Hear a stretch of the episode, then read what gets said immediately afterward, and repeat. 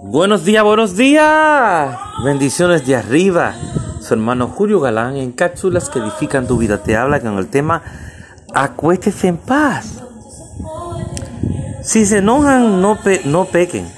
No dejen que el sol se ponga estando aún enojados, ni den cabida al enemigo, al diablo.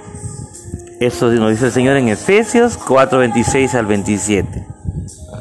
La razón por la que tantas personas no tienen gozo ni entusiasmo es porque se van a la cama cada noche con falta de perdón en sus corazones, reviven sus heridas pensando en sus decepciones. Este es el problema. Si el sol se pone ¿eh? con amargura, va a salir de nuevo con amargura. Si se pone con resentimientos, vuelve a salir con resentimientos. Eso se llama bloquear las bendiciones de Dios. ¿Escuchó eso? Antes de acostarse cada noche necesitará decir Dios suelto cada situación negativa que me han sucedido hoy. Cada herida, cada preocupación y cada decepción.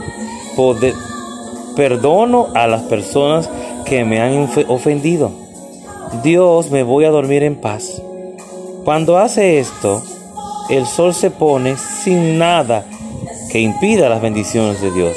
No se vaya a la cama con algún tipo de derrota aún en su mente, con ningún tipo de decepción, de tristeza, de, dolor, de amargura. En su mente, en la loca de la casa. Dios tiene control y dominio de todo.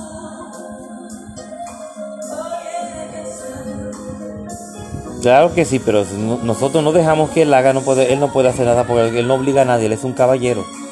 Tú y yo tenemos que estar dispuestos a obedecer y aceptar lo que él nos dé, lo que él nos diga, porque para eso clamamos a él porque creemos que él va a resolver. Y te aseguro que resuelve. Así que Dios te bendiga, Dios te guarde. Y acuéstate en paz.